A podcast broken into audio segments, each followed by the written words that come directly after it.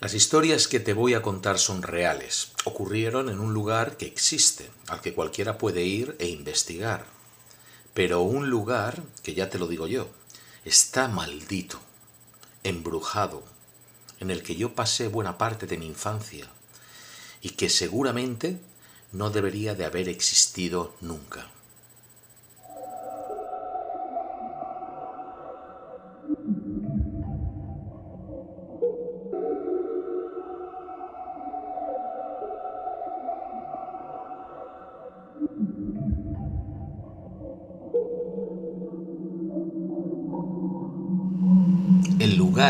Desde el primer momento, lo llamaron el moridero.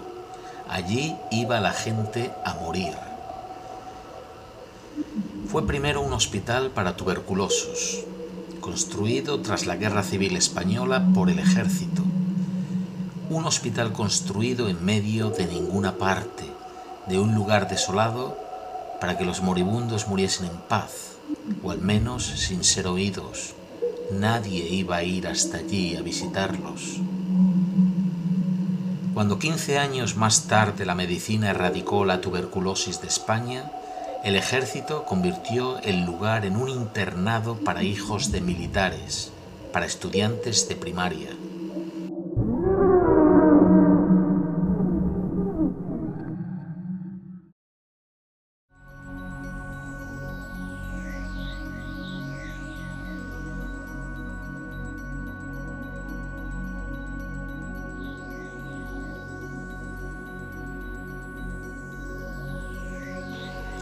Fui uno de estos estudiantes internos.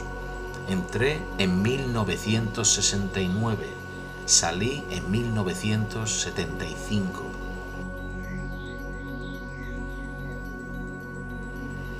Durante tres décadas este lugar funcionó como un internado escolar.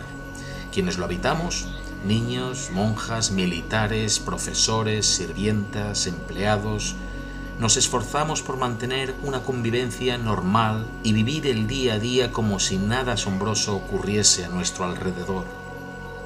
Pero al caer la noche, cuando al final de cada tarde las sombras se apoderaban de todo, no había nadie que no tuviese la certeza de lo que nunca mencionábamos. Ese lugar pertenecía más a los muertos que a los vivos. Vivíamos donde no deberíamos de estar y quienes no nos querían ahí estaban al acecho, mostrándonos en cualquier momento que no éramos bienvenidos.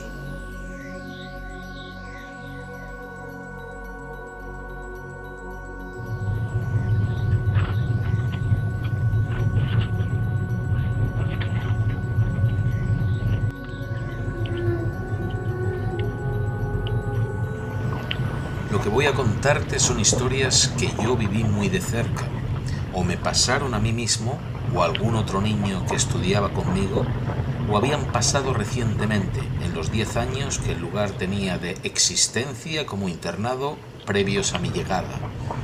He cambiado los nombres de las personas para proteger la identidad de estos individuos y sus familiares, pero no he cambiado los nombres de ningún lugar. He usado los nombres reales.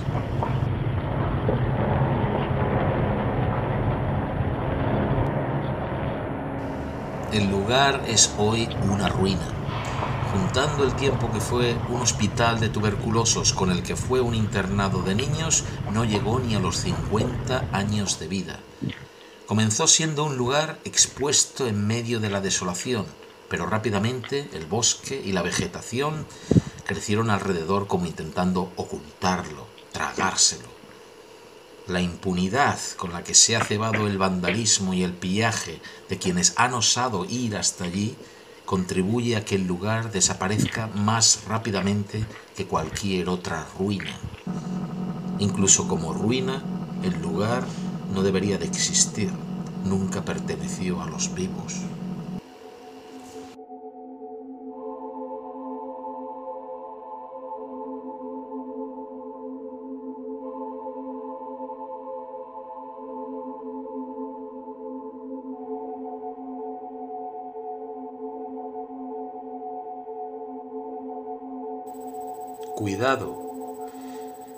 Escuchas estas historias bajo tu propio riesgo.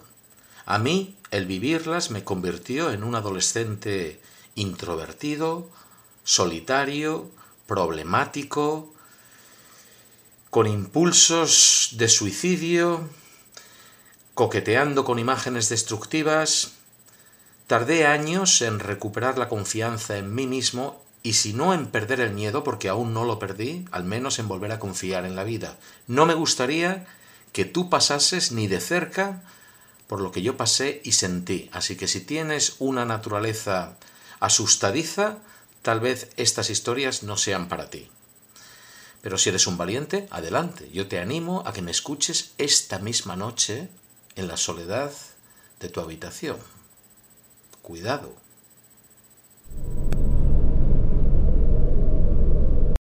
Uno. La Tierra Santa. Esta es la historia de un niño llamado Márquez.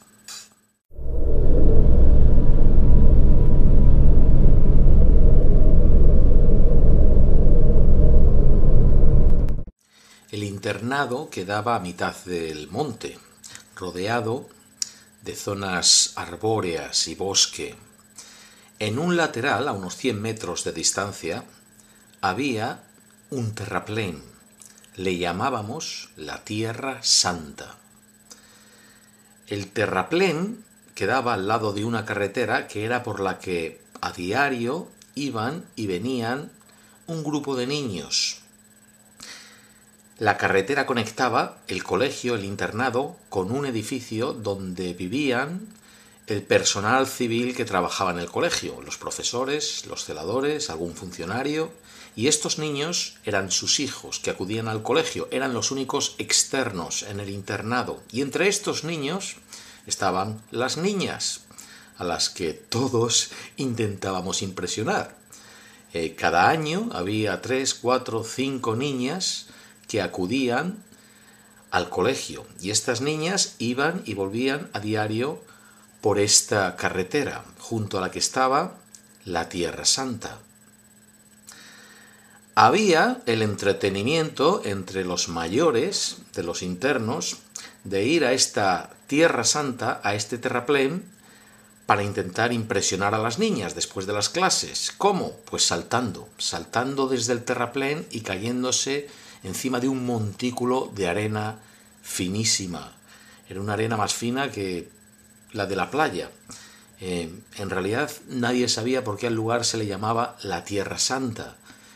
Eh, pero era como que el nombre le venía bien, porque era una arena eh, que no tenía nada que ver con lo que había alrededor y que permitía a la gente pues saltar desde una altura bastante considerable sin hacerse daño, porque caías pues como en un colchón de pluma. Era como yeso, caías y cuando impactabas eh, se levantaba una nube de polvo que te envolvía y desaparecías por completo y surgías como un fantasma pues lleno de polvo hasta arriba que te tenías que quitar bien porque luego si no pues las monjas te castigaban. Hablo como si lo estuviese haciendo yo pero yo nunca llegué a hacerlo porque cuando el incidente de Márquez ocurrió eh, era mi primer año en el colegio, yo tenía siete años y esto, esto de saltar solo lo tenían permitido los mayores, había que pillar turno para poder hacerlo. Eran los mayores los que oficialmente intentaban impresionar a las chicas. Bueno, pues un día, después de las clases, cuando se desarrollaba esta actividad, de pronto oímos unos gritos inmensos, unos alaridos. Yo estaba con otro grupo de niños jugando en una pérgola a unos 300 metros de esta tierra santa, a la salida de las clases, y oímos unos gritos inmensos, y pensamos que era alguien que se habría roto una pierna. Salimos para allá, llegamos allá, y lo que vemos es a un grupo de niños en mitad de la carretera que rodeaban a este Márquez que estaba temblando, que estaba como loco, que estaba gritando y que le estaban sujetando. Y el Márquez estaba gritando, me ha intentado tragar, me ha intentado llevar, quería llevarme, quería llevarme. Vinieron un par de celadores que estaban de guardia, se lo llevaron, eh, Y esa noche, pues ya era el corrillo de todo el mundo. La historia de Márquez, la historia de Márquez, ¿qué ha pasado? ¿Qué ha pasado? Todos nos preguntábamos. Los mayores ya empezaron a contar. Por lo visto, estaban saltando, saltó Márquez, e inmediatamente que saltó, empezó a gritar. Se acercaron y lo encontraron cubierto de tierra hasta el pecho, cuando lo normal era saltar e hincarte allí hasta las rodillas, pues él estaba hasta el pecho. Y tiraron de él, lo sacaron y dijeron, dijo Márquez que él había sentido unas manos que le cogían de los tobillos tirándole hacia adentro, hacia abajo, y una voz que salía de la tierra que decía, tú me perteneces, tú te vienes conmigo. Eso es lo que él decía. Tú me perteneces, tú te vienes conmigo. Bueno, llega la noche, todo el mundo preguntándose por Márquez, cenamos, vamos al estudio, vamos al rosario, llegamos a los dormitorios y ahí es el último momento que yo vi a Márquez.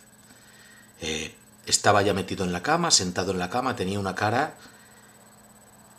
que no olvidaré nunca, eh, como si no estuviese allí. No sé si ya le habían medicado, nos habían dicho que le dejásemos tranquilo, yo dormía al otro lado de la habitación, del dormitorio, la habitación, el dormitorio que era inmenso, y ya no me despreocupé de él. Esa noche apagaron las luces y no se oía un alma. En un dormitorio con más de 80 niños es normal, siempre había eh, murmullos, toses, eh, sollozos, ruidos de todo tipo. Esa noche nada, todo el mundo pensando en Márquez. Poco a poco nos vamos durmiendo, yo también me caí dormido.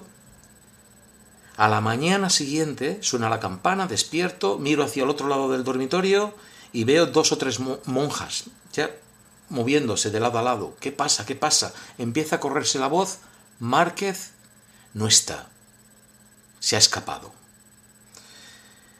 Lo que no era muy raro, porque todos los años escapaban media docena de niños del internado, cada trimestre uno o dos, porque nos sentíamos muy tristes, muy mal, maltratados, eh, solos, había morriña de casa, del hogar, y había niños que se escapaban pues con relativa frecuencia, además casi siempre por la mañana, gente que se despertaba antes y se marchaba. Se marchaba muchas veces en pijama. Se marchaba casi siempre, invariablemente, les cogían, pues en un par de horas mandaban los soldados y casi siempre les encontraban pululando, caminando por allí por la carretera nacional Valladolid-Burgos, que era el único lugar de contacto eh, con el exterior todos los trimestres llegábamos al internado por esa carretera, que estaba como a un kilómetro del colegio, y por esa misma carretera nos marchábamos. Allí se escapaba todo el mundo, y ya te digo, como en un par de horas normalmente encontraban a todo el mundo. Bueno, Márquez se había escapado. Igualmente lo había hecho en pijama, porque había dejado la ropa encima de la mesilla. Márquez se ha escapado, nos levantamos, nos lavamos, vamos a misa, vamos al desayuno, todo el mundo especulando en corrillos, le han encontrado ya, le han encontrado, eh, alzamos bandera, entramos en las clases, comienzan, los profesores mm, intentan dar las clases normalmente, como si no pasase nada, llega el recreo y allí no juega nadie, todo el mundo, que si rumores, que si ya le ha recogido un coche y le han llevado hasta el pueblo, que sí le han encontrado, pero que está muy mal y que han llamado a sus padres, Llega la hora de la comida y no hay más que mirar la cara de las monjas y la preocupación para darse cuenta de que no, de que no le han encontrado, no le han encontrado. Avanza la tarde, los rumores crecen, que si se habrá escapado hasta el río, que si no ha ido a la carretera, que si ha tirado monte arriba, hay gente que dice que, que está por allí arriba mirando el colegio desde arriba del monte porque se siente observado. Rumores, rumores, rumores. Terminan las clases y ahí llega el bombazo. Unos chicos mayores que han ido a la Tierra Santa a saltar, como todos los días, y han encontrado las zapatillas de dormir de Márquez. Allí, al lado del montículo de tierra donde pasó el incidente el día previo, al lado de donde saltan todos los días. Allí están las zapatillas de dormir de Márquez. Y es más, el montículo de tierra está totalmente alisado. Como si alguien hubiese pasado un rastrillo y lo hubiese alisado, como si allí no hubiese saltado nunca nadie. Una broma de mal gusto, parece. Estos mayores que han encontrado las zapatillas pasan todos uno tras otro por el despacho del director del colegio, del coronel. Salen llorando. No es broma ninguna. Márquez no aparece. Márquez no apareció nunca. Nunca. Vinieron decenas de soldados. Había un destacamento en la comarca, en el Polvorín, y vinieron soldados que estuvieron días buscando por todas partes, por todo el monte. Removieron la arena, excavaron la arena de la Tierra Santa y lo único que hicieron fue hacer el montículo ese de arena tan especial más grande. Vimos a los padres que vinieron a recoger las cosas y la ropa de Márquez. Nosotros rezamos el rosario extra allí en el mismo dormitorio, delante de la cama vacía, durante días. No apareció nunca. Lo único que se vio fueron sus zapatillas. Sus zapatillas junto a la tierra donde él dijo que había sentido unas manos que le habían cogido de los tobillos, le habían tirado hacia abajo y una voz que le decía, tú me perteneces, tú vienes conmigo.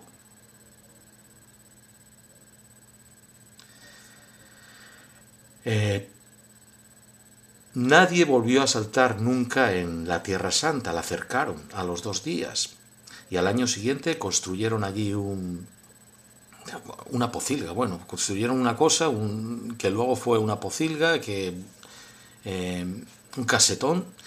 Como pocilga duró poco porque los soldados decían que los cerdos ahí enfermaban, que morían. E incluso cuando yo dejé ya el colegio cinco años después del eh, incidente con Márquez, ese lugar, esa pocilga ya empezaba a ser una ruina. Y allí está, hoy en día una ruina para quien quiera investigar, para quien quiera ir y ver. Ahí está esta ruina, este casetón cayéndose encima de la misma arena finísima que se tragó a Márquez. Los niños externos y las niñas que pasaron por allí a diario y se detenían para ver las bravatas de los alumnos mayores, los internos, nunca volvieron a detenerse. Pasaron por allí y aceleraban el paso. Y las risas y los el holgorio que se montaba allí a la hora de la salida de las clases dio paso al silencio que ahora reina, que es un silencio propio y auténtico de una genuina tierra santa.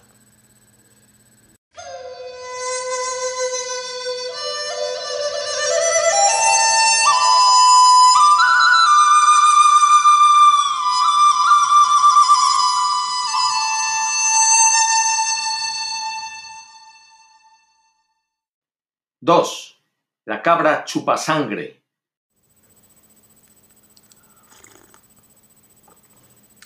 Esta es la historia de cómo yo llegué a tener la certeza de la existencia del diablo.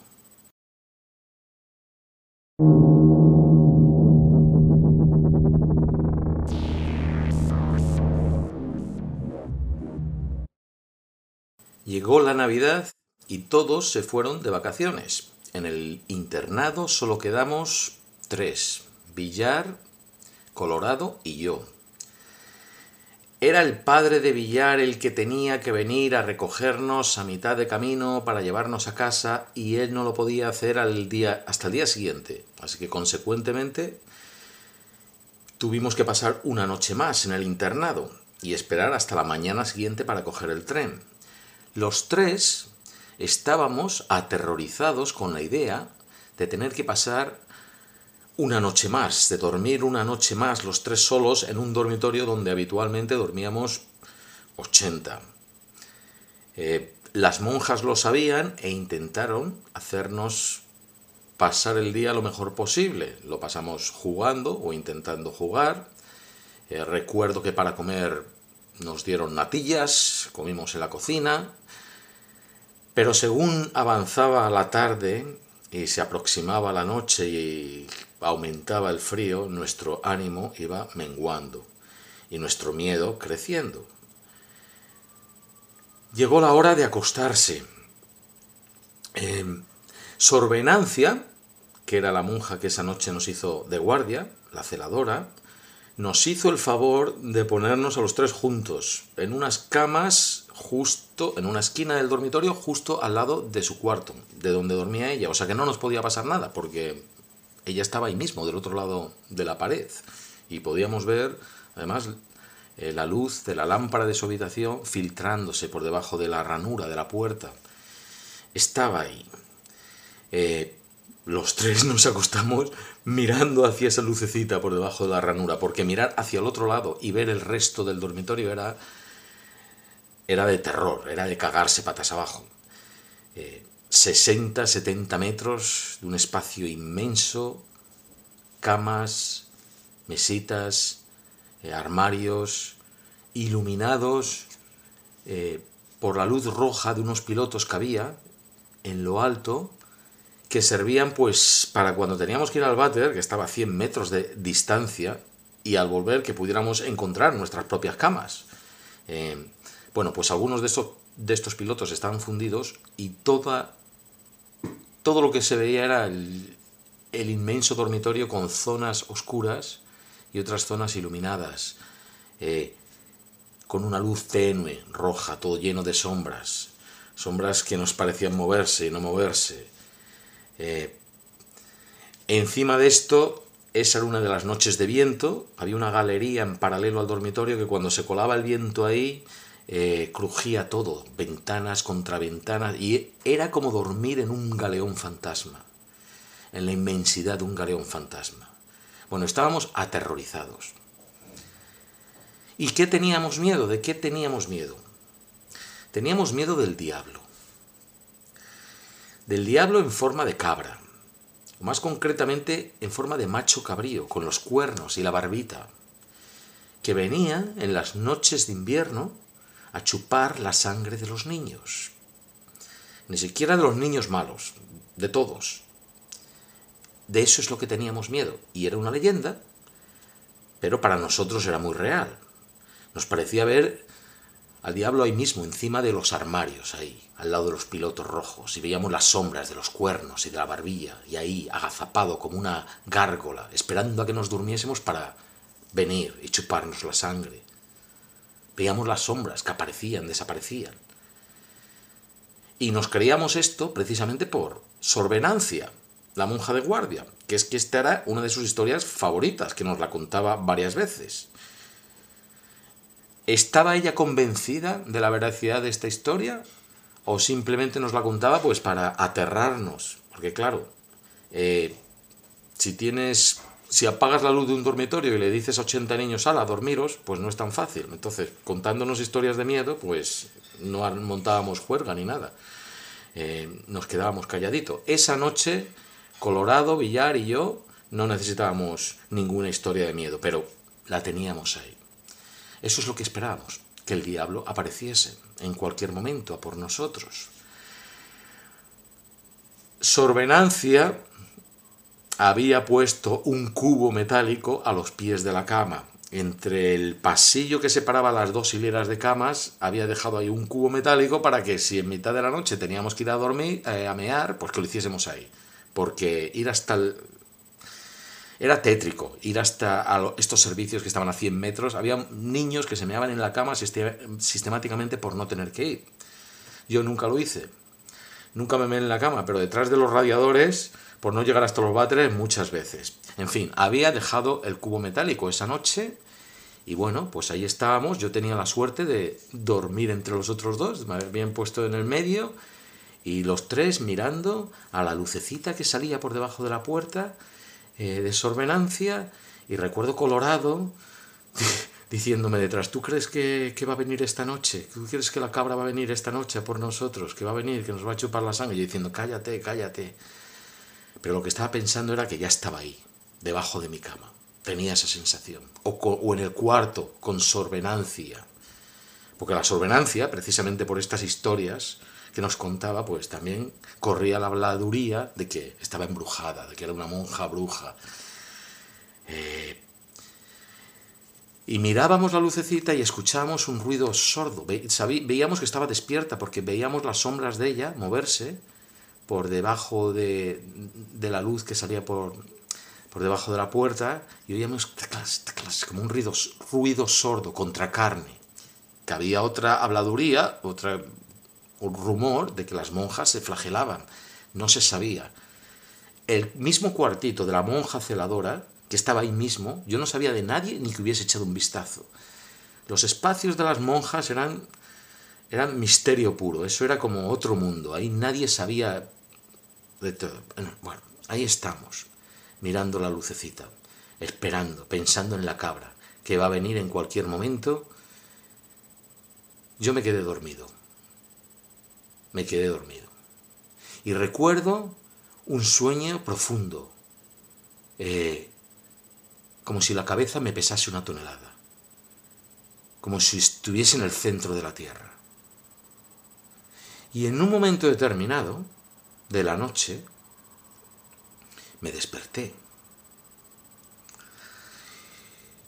Recuerdo que estaba despierto, digo despierto porque abrí los ojos y porque durante todo el rato que os voy a contar, todo lo que pasó a partir de ahora, hice algún movimiento mínimo. Pero...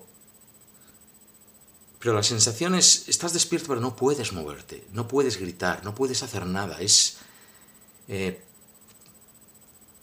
la sensación más parecida, y esto es algo que estoy convencido que todo aquel que vive lo suficiente como para llegar adulto lo va a experimentar en un momento u otro de su vida. Yo lo he experimentado dos veces.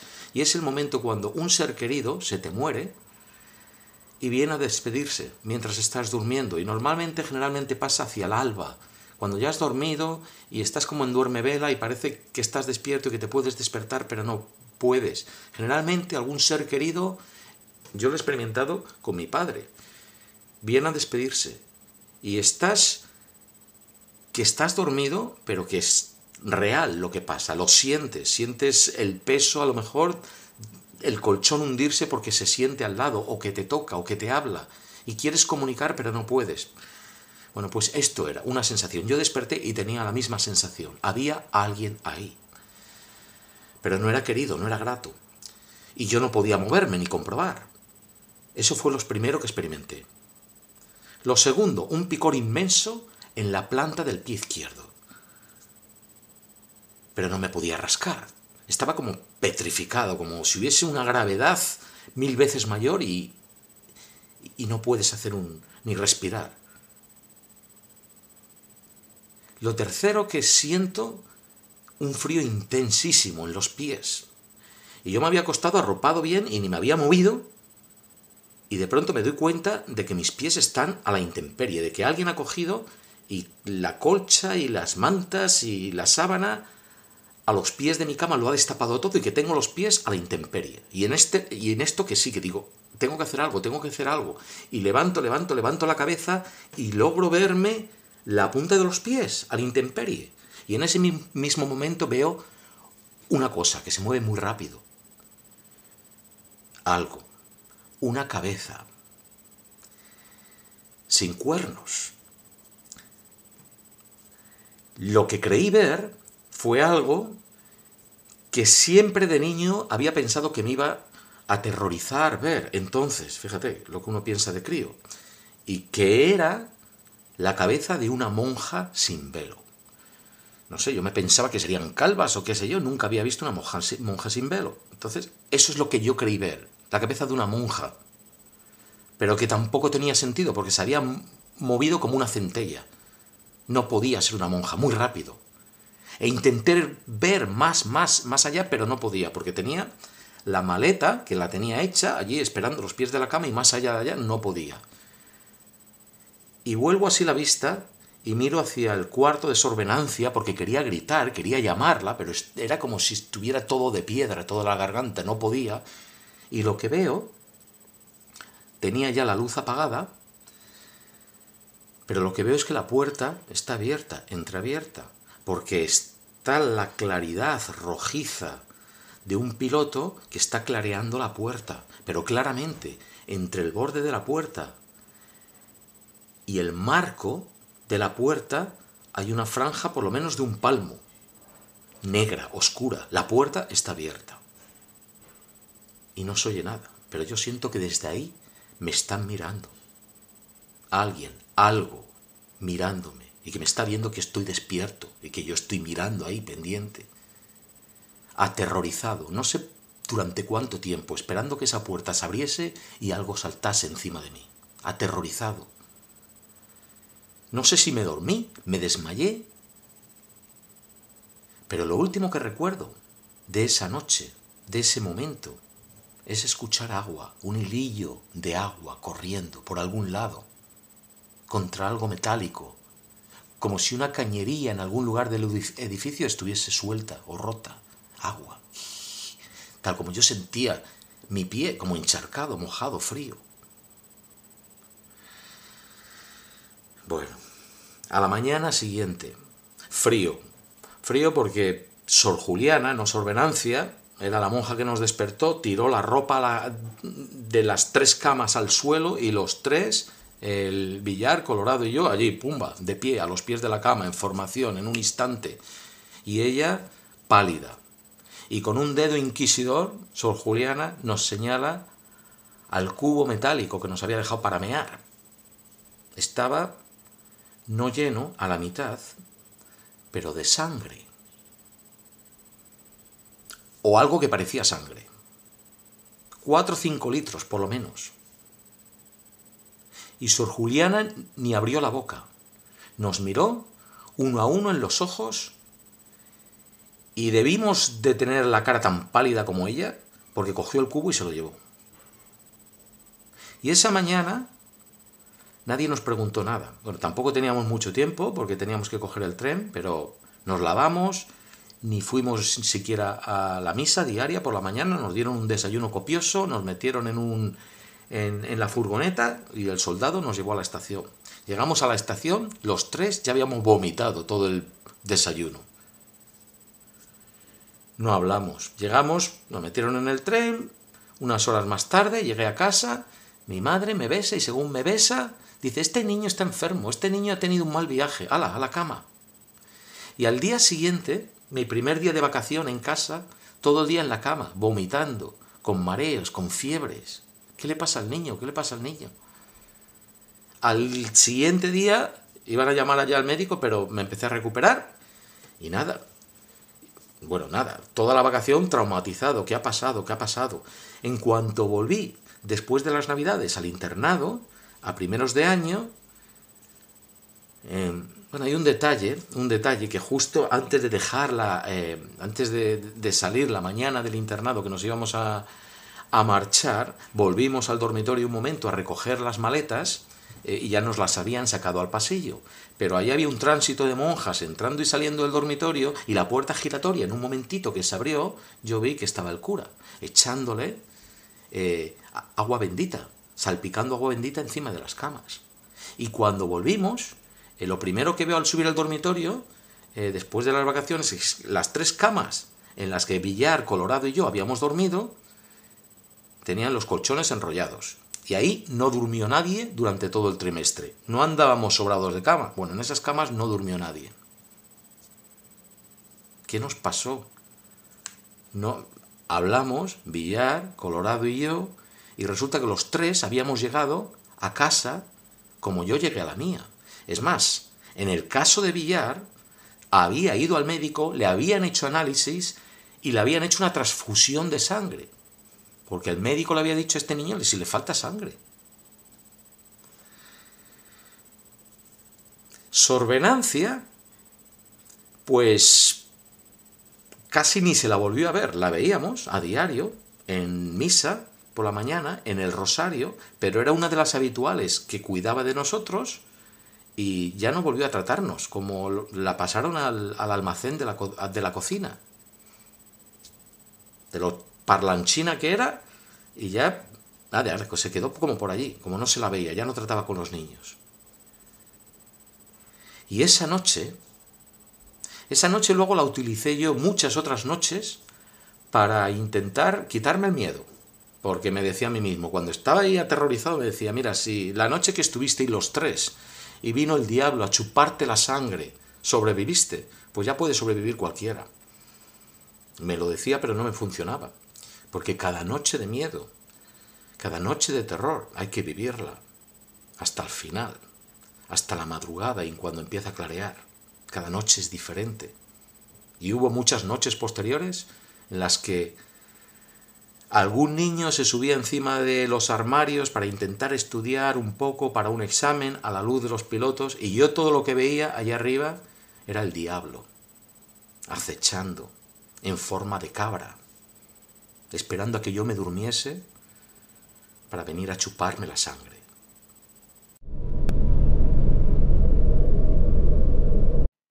Tres. El árbol de la ahorcada. Esta es la historia de cómo llegué a tener conocimiento de un asesinato que me parece no ha sido resuelto nunca y de cómo creo que sé dónde está enterrada la víctima.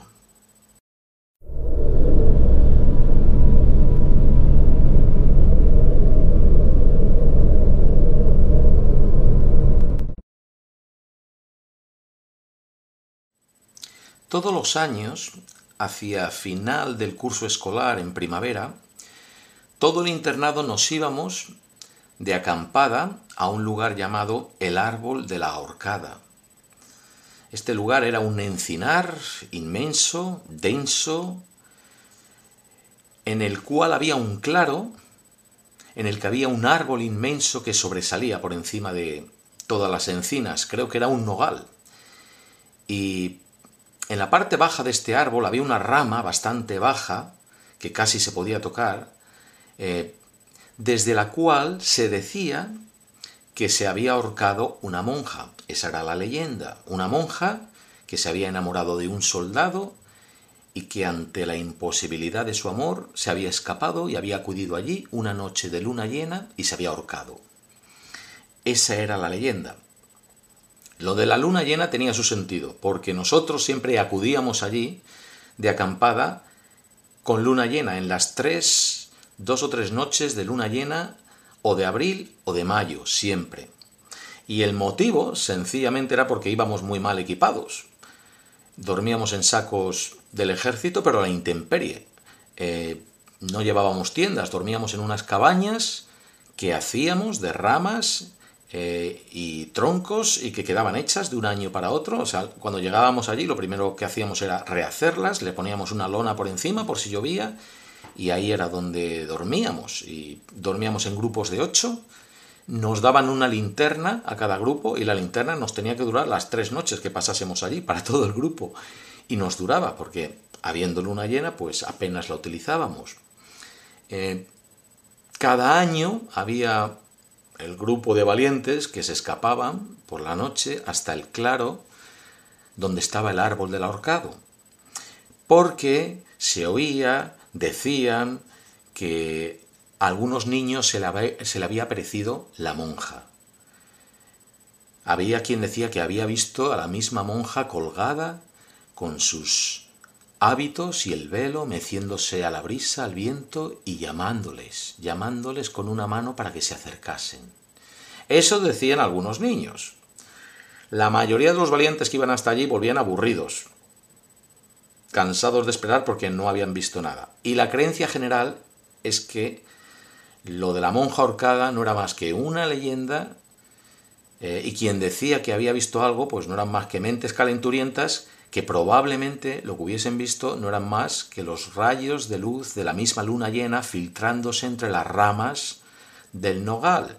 Y según se mecía con el viento las ramas, pues parecía que se movían los rayos de luz, los hábitos. En fin. Esto ocurrió el segundo año que yo estaba allí. Tenía ocho años. Estábamos muy cansados. Era la última noche ya de la acampada. Eh, y estábamos destrozados. Estábamos destrozados porque en realidad esto de la acampada no era más que una excusa para trabajar, para hacernos trabajar. nos pasábamos toda la acampada recogiendo bellotas. Cada grupo de ocho competíamos, hacíamos varias competiciones al día con otros grupos de nuestra misma, eh, de nuestra misma edad, a ver quién recogía más bellotas. Nos daban un saco a cada grupo y a recoger bellotas en un determinado tiempo. Cada competición duraba tanto tiempo y tal. Al grupo ganador le daban golosinas y así nos pasábamos las noches comiendo golosinas a la luz de las hogueras, tan felices, y luego por los días trabajando. Al final de la acampada, entre una competición y otra, llenábamos un camión del ejército de sacos de bellotas. O sea, a eso íbamos, esa era la acampada. Total, esta última noche estábamos matados. Y yo me acuerdo que me desperté en un momento porque pensaba que estaba lloviendo, había oído un repiqueteo. Pero, pero no, había una luna llena increíble que se filtraba por las ramas de la cabaña. Habrían sido unas bellotas que habrían golpeado en la lona, cualquier cosa. Pero me incorporo un poco y del otro lado, de los cuatro que dormían del otro lado de la cabaña, pues eh, un saco estaba vacío. Creo que era cornejo. Y dije, bueno, esto ha sido alguien que ha salido a mear y no le di no le di importancia y me volví a dormir. Y al rato me despierto otra vez porque escucho sollozos y miro y veo que sí, que es el cornejo. No está metido en el saco, está encima. Y está doblado, así, encogido, temblando, y con las manos llevadas a la boca para, para no hacer ruido, ¿no? Y salgo del saco y me acerco a él y le digo, ¿qué, qué pasa? ¿Qué pasa? Y el tío me mira y me coge así la mano, me agarra la muñeca, me la lleva contra él y me dice, la he visto, Chera, la he visto, a la monja. He ido, me ha llamado, le ha visto, me ha acercado, la he tocado y me ha cogido la mano y me ha contado su historia, Chera, me ha contado lo que le han hecho. Y yo estaba viendo la luna en sus ojos el reflejo y, me di cuenta que no era ninguna broma, que estaba aterrorizado. Y yo ya estaba también, estaba, no me cuentes, y tirando de la mano para que me soltase, me soltase. Y me cuenta. No se ahorcó Chera, la ahorcaron. No se enamoró de ningún soldado, tuvo un amorío con el coronel. Y estaba preñada. Y iba a tener un hijo, y el coronel, una noche con dos soldados, la trajo hasta aquí y la ahorcó. Y está enterrada debajo del mismo árbol. Y me pidió justicia, Chera, justicia para ella.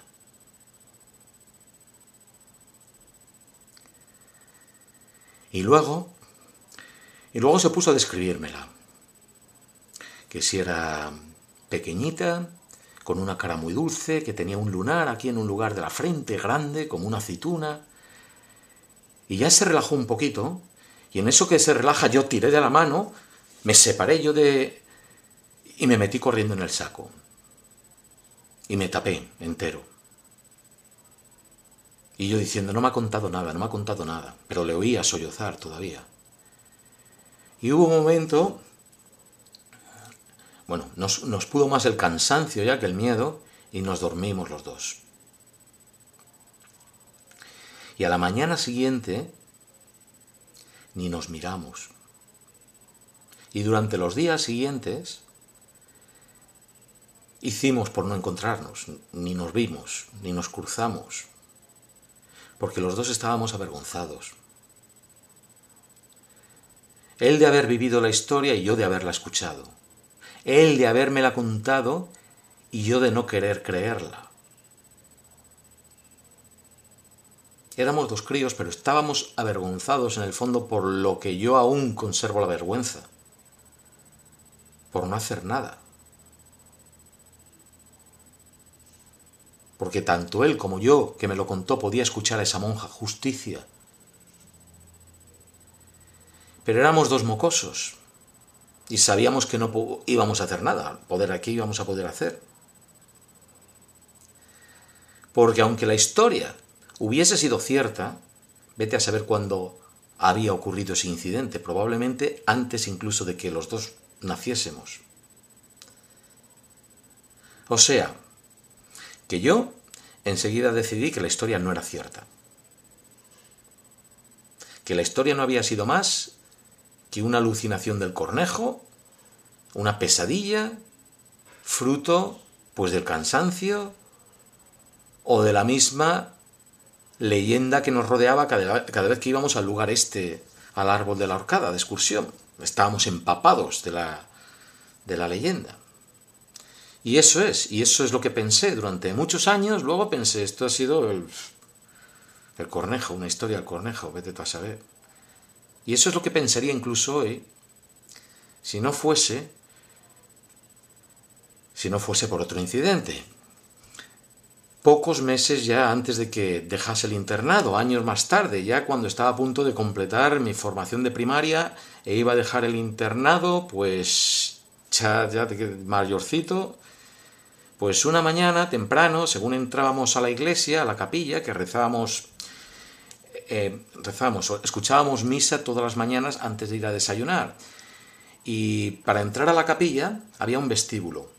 Vestíbulo en el que colgaban de ambas paredes cuadros, eh, cuadros, fotografías de monjas, monjas de congregaciones, de monjas de clausura, de vete tú a saber de hace cuánto, ¿no? Nunca prestábamos atención porque por el vestíbulo entramos a toda pastilla, siempre en dos filas, pegados a las paredes, entramos y salíamos. ahí no nos deteníamos, rapidito a la iglesia, a la capilla que llamábamos. Eh, y había otra razón por la que tampoco nos deteníamos nunca ahí, en el vestíbulo, y era, era por... Curiosamente le llamábamos los ahorcados, y este es uno de los castigos más crueles y brutales que yo haya visto nunca en un niño. Resulta que a los que se meaban por las noches en la cama, a la mañana siguiente los ponían ahí, en el vestíbulo, en medio del vestíbulo, con la sábana meada colgada del cuello, para que todo el internado desfilase enfrente de esta gente y los viese.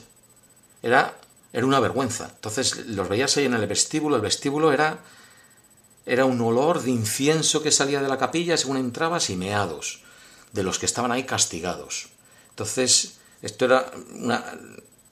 Intentabas no prestar atención, pero era lo que, lo que, lo que llamaba la, atención en ese vestíbulo. Era un lugar horrible, un lugar de castigo. Bueno, pues esta mañana, según entraba yo allí, de pronto la fila se para en seco, pomba, en el mismo vestíbulo, porque se escuchó un ruido fuerte en la capilla y era un banco que se había roto entonces las dos filas que entramos ahí a marcha militar, ¡bumba!, nos paramos en seco. Y me paro yo y justo aquí a mi derecha, a menos de un metro, estaba uno castigado, uno de los ahorcados, que era un amigo mío. Y yo hago así para no verle de vergüenza, ¿no? Intentando mirar para otro lado y mirar así para el otro lado.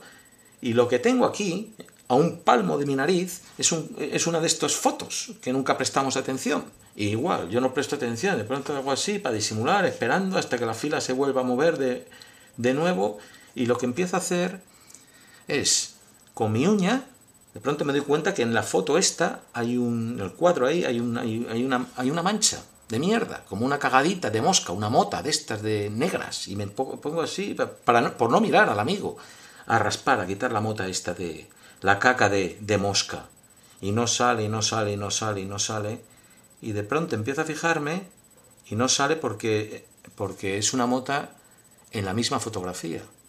Y la mota lo que es es una marca en la cara de una persona, en la frente, en un lado de la frente. Y lo que es es un lunar. Y entonces me fijo y empiezo a enfocarme y veo el lunar y miro la cara y es una cara así sonriente de una monja chiquitita, y yo digo, ¿de qué conozco yo a esta monja? ¿Dónde la he visto? Si no, no es de las que nos atienden, no es de las que nos cuidan. ¿Dónde he visto yo a esta monja? ¿Dónde he visto yo a esta monja? Y digo, no la he visto. La conozco, pero no la he visto. Es la monja que me describió Cornejo. Y me dio un escalofrío en la espalda, como me está dando igual ahora. Me quedé tan aterrorizado como cuando Cornejo me contó la historia. Y en ese momento pasaba Sor Jacinta al lado mío y le digo, hermana, hermana, esta monja, ¿quién es? Y Sor Jacinta me mira con una sonrisa, pues muy contenta de que un niño se interese por una monja y le pregunte y mira así y mira ella misma y según ella misma enfoca y se da cuenta de la monja que está mirando, se le cambia la mueca en una mueca de asco. Y me pegó una cachetada, me pegó una cachetada aquí el detrás de la nuca que me di contra el de enfrente, me, me, incrusté contra el de enfrente. Y en ese momento las filas empezaron a andar y me empujó así para adelante y nada, para adentro, para la iglesia. Nunca en toda mi vida una cachetada me ha revelado a mí tanto.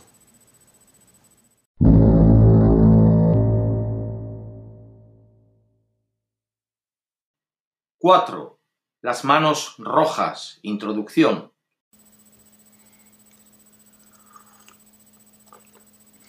Esta es la historia de un niño llamado Perales, de cómo se volvió loco y de cómo su locura nos afectó a todos en el internado.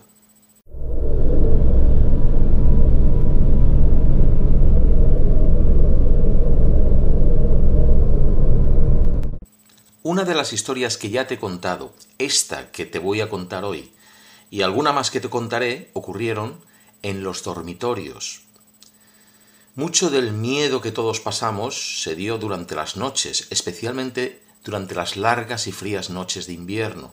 Muchos de los incidentes que nos aterrorizaron ocurrieron en los dormitorios. Por eso, antes de seguir adelante, voy a aprovechar que la de hoy es una historia relativamente sencilla para explicarte con un poco de detenimiento cómo eran esos dormitorios y por qué nos aterrorizaban tanto.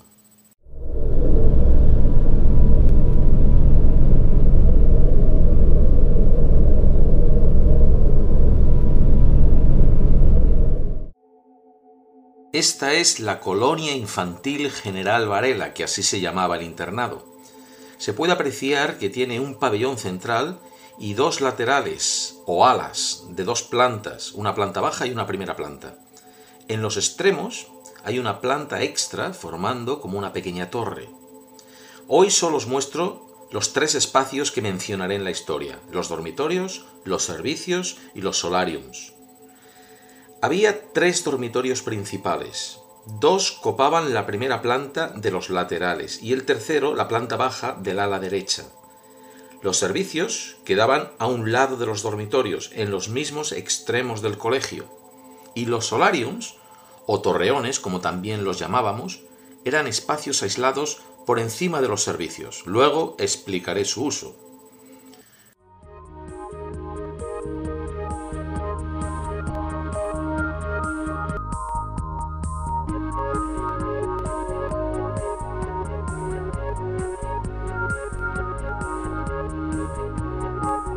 Como podéis observar, cada ala del edificio era un espacio relativamente largo, y estaba ocupada por un solo dormitorio por planta. Cada uno de estos tres dormitorios era inmenso, podía acomodar hasta 80 niños. Esta foto ya os la he mostrado, es una foto real de un dormitorio tal como yo lo conocí. Durante los seis años de mi estancia allí solo cambió una cosa. En la pared de la izquierda colocaron armarios metálicos, como los del ejército. Recordad, este era un internado militar, religioso y militar. En la pared de la derecha se observa que no hay espacio para estos armarios, pues hay unas ventanas. Estas ventanas no daban directamente al exterior, sino a una galería. Y ahora prestar atención para entender por qué todo esto nos daba tanto miedo. 1. El lugar.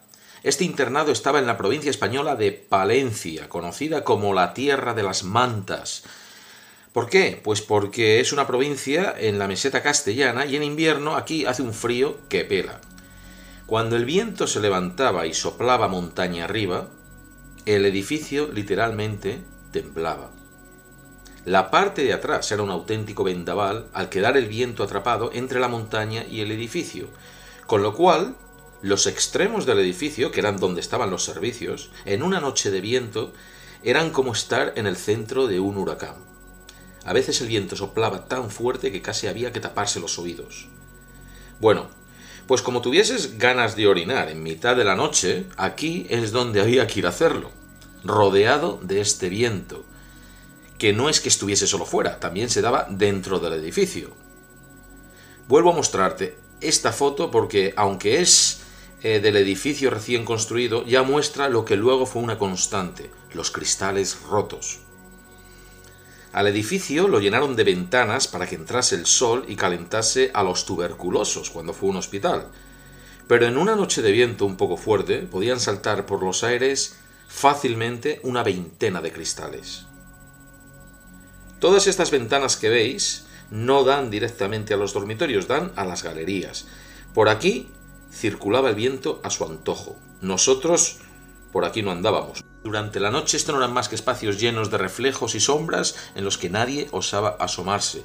Quienes dormíamos en esta fila de la derecha, y yo era uno de ellos, teníamos la desgracia de tener muy cerca, justo por encima de nuestras cabezas, alguna de estas ventanas que daban a la galería. Y por muy cerradas que siempre nos asegurásemos de tenerlas, con el viento no paraban de sonar. Parecía que había alguien empujándolas del otro lado e intentando abrirlas. En la pared de la izquierda se ven unas puertas. No usábamos todas, algunas estaban bloqueadas. Por estas puertas entrábamos y salíamos del dormitorio. Por aquí salíamos a orinar. Ahora, imagínate levantarte en mitad de la noche con el dormitorio tenuamente iluminado por la luz roja de unos pilotos, un poco como el pasillo de un cine, reflejos y sombras entrando por lo alto de las ventanas de la derecha que dan a la galería, los crujidos de las contraventanas y el temblar de los cristales medio sueltos con el viento. Sales del dormitorio y tomas el pasillo que te llevará hasta los servicios en un extremo. Aquí no hay pilotos ni luces. La única luz que te guía es la que ves al fondo, en el torreón con los servicios. Sabes dónde vas, puedes ver el destino, pero la oscuridad hasta llegar allí es tan total que no sabes si hay alguien ahí mismo, pegado a la pared, esperando a que tú pases. ¿Puedes entender por qué había muchos niños que se meaban en la cama? Bueno, pues yo puedo decir con orgullo que nunca llegué a mear mis sábanas, pero aquí mismo, en este pasillo, había noches que no podía dar ni un paso más y me he detrás de algún radiador, como si eso fuese a ocultar la fechoría.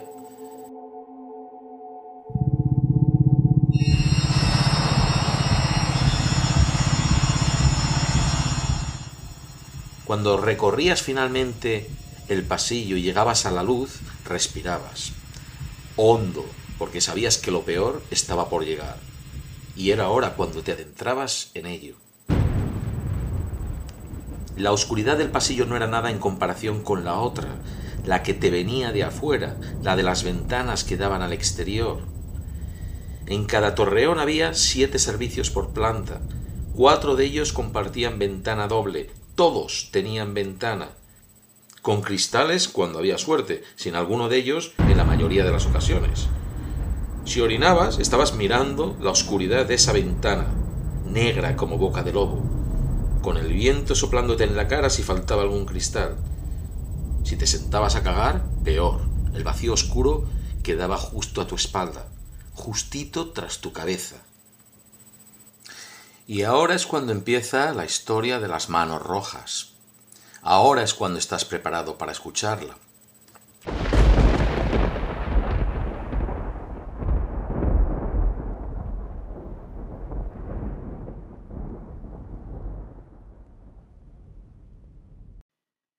Cuatro. Las manos rojas. Historia. Y ahora es cuando empieza la historia de las manos rojas. Ahora es cuando estás preparado para escucharla.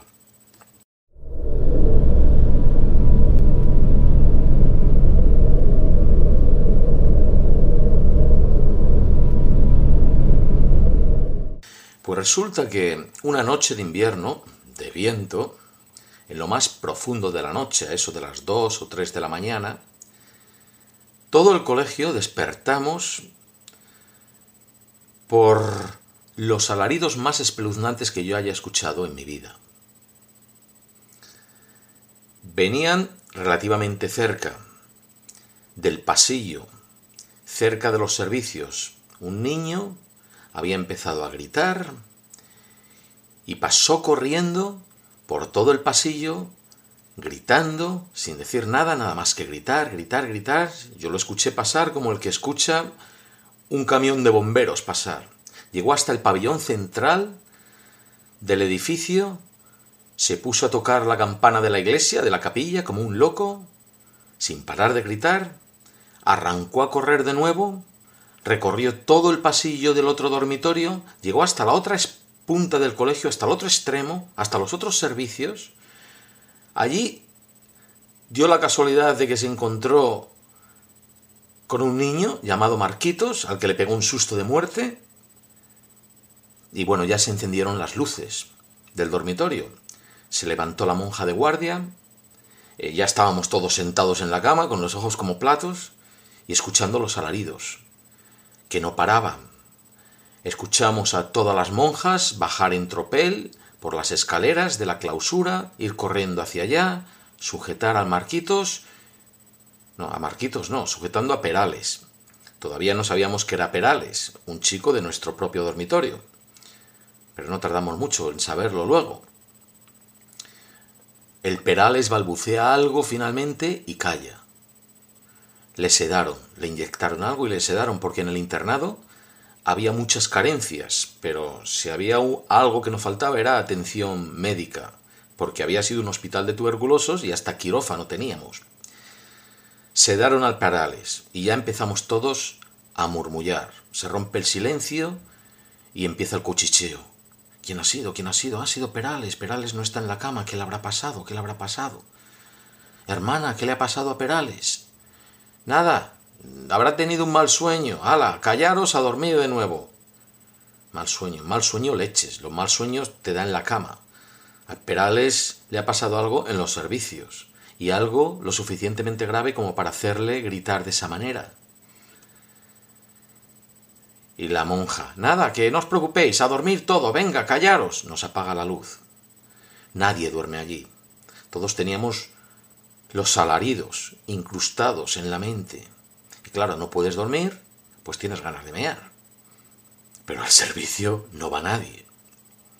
Ya cuchiché a alguien, oye, que me estoy meando, ¿tú te vienes conmigo al servicio? Sí, yo también me estoy meando, pues te apuntas, vamos juntos, no sé si se apunta alguien más. ¿Alguien quiere venir al servicio? Bueno, yo, si va más gente, oye, pues yo también iría, yo también. Ah, esperarme, esperarme, no me dejéis atrás. Veinte de golpe al servicio, armados con zapatillas, con cinturones, entrando de puntillas, meando, corriendo en cualquier lado, en el pasillo, volviendo. Así una y otra vez ya se levanta la monja, nos enciende la luz, organiza una procesión para ir al servicio, para limpiar. El resto de esa noche no durmió nadie. A la mañana siguiente del Perales ni rastro. ¿Qué le habrá pasado? Pero el Marquitos, al que le pegó el susto de muerte, nos cuenta algo. Dice que sí, que el Perales llegó a hablar y que a él le dijo que estaba en el servicio, no se sabe si de pie o sentado, orinando, cagando, que estaban en uno de los servicios, y por una de las ventanas, con un cristal roto, habían entrado unas manos rojas y habían intentado estrangularle. No a alguien, no nadie en particular, simplemente unas manos, unas manos rojas. Y Marquitos nos dice que él al Perales le había visto unas marcas rojas en el cuello. Eso es todo, no sabemos más. De todas maneras, va pasando la mañana, casi habíamos empezado a olvidarnos del Perales ya hacia el mediodía, después de toda una mañana de clases, y todavía en las clases, cerca del mediodía, de pronto, unos alaridos inmensos, aterradores, el Perales, de nuevo. O los oímos venir de lejos, pero nítidos, claros. Vienen del Torreón, del Solarium. Al, al Perales le han metido allí, en el Solarium. Que eran dormitorios más reducidos donde no podíamos entrar nunca, pero nos apartaban allí cuando había una epidemia. que había enfermedades contagiosas, hablo de los 70. Eh, cuando uno se cogía el sarampión o la varicela, que podía ser, de pronto caíamos 20 enfermos y nos aislaban ahí. Eh, el solarium, le llamaban así porque en tiempos de ser un hospital para los tuberculosos, ahí llevaban a los enfermos terminales, eh, y es donde daba más el sol, por eso le llamaban el solarium. Pues de ahí oímos venir los gritos tan aterradores como la noche previa. Y ya nos recordó al Perales otra vez. Coño, ya no le pudimos olvidar. Durante toda una semana, en cualquier momento del día o de la noche, en las clases, en el comedor, en la capilla, rezando el rosario, cuando menos te lo esperabas, el Perales se podía poner a gritar los alaridos y como estuvieses dentro del edificio, lo oías. Y gritaba y gritaba hasta que le inyectaban, le sedaban. Y estábamos todos, pero ¿cómo puede tener tanta energía el, el Perales todavía para gritar así? Y con la misma desesperación como la misma noche en, que, en la que le ocurrió el incidente. Así toda una semana hasta que vinieron sus padres y se lo llevaron. Y del Perales, que yo sepa, luego con los años nadie ha sabido nunca. No se sabe si ese chico se recuperó, si sigue loco, si está vivo, si está muerto. Es que nadie ha sabido del Perales desde entonces. Pero no se acabó el miedo y el terror que pasamos con el Perales cuando él se fue. Porque Luego, una vez que se fue, surgió la maldición del Perales. Y eso ya duró meses, no una semana, meses. Resulta que el Perales, pues era un niño que no había tenido muchos amigos, un poco introvertido, frágil, con lo cual empezó a decirse, no sé de dónde saldría, pero empezó a decirse que el Perales odiaba el colegio, o nos odiaba a todos, y que antes de irse, él había jurado venganza, y que iba a volver a matarnos a todos. Y surgían historias como que esta noche Perales va a venir y va a estrangular a todos los que tengan pijama rojo o verde. Y yo vi, he visto a niños llorando y suplicándole a la monja que no que le dejasen quitarse ese pijama porque era del color que se decía. Los pijamas junto con el bañador y la toalla eran los, las tres prendas que que teníamos, que no eran parte del uniforme, que, eran, estaban individualizadas. Y pijamas teníamos dos, uno puesto, mientras que el otro lo lavaban. Te tenías que poner el que te tocaba. Bueno, pues niños aterrados. Eh, el ir al váter se convirtió eso, se meaba la gente en la cama y alguno de estos pijamas también se manchó de caca. Bueno, pues la monja durante días, semanas, tenía que encender las luces del dormitorio dos o tres veces por la noche para organizar procesiones al váter, porque es que si no, la mitad de la gente se meaba en la cama. Ya había gente que decía que, eh, que había visto las manos rojas, gente que volvía diciendo que ellos habían visto una cabeza roja, eh, pero todos aterrorizados por, por esas ventanas, por los cristales que faltaban ya no, ni queríamos entrar en los servicios. Y aquello duró meses. No recuerdo cuándo acabó, probablemente lo sustituyó el terror y el miedo de alguno, algún otro, otro incidente, alguna otra historia. ¿Qué le pasó a Perales esa noche? Manos rojas, marcas, se las hizo él.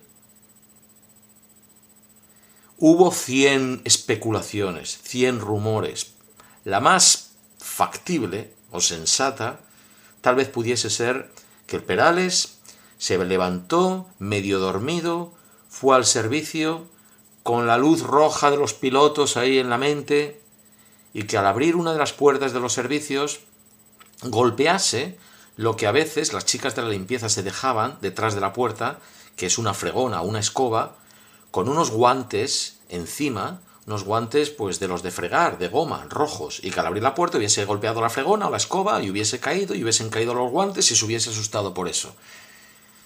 Esa es una historia, nunca se sabrá. Eso no explica el nivel de terror que ese niño pasó y que nos hizo pasar a todos.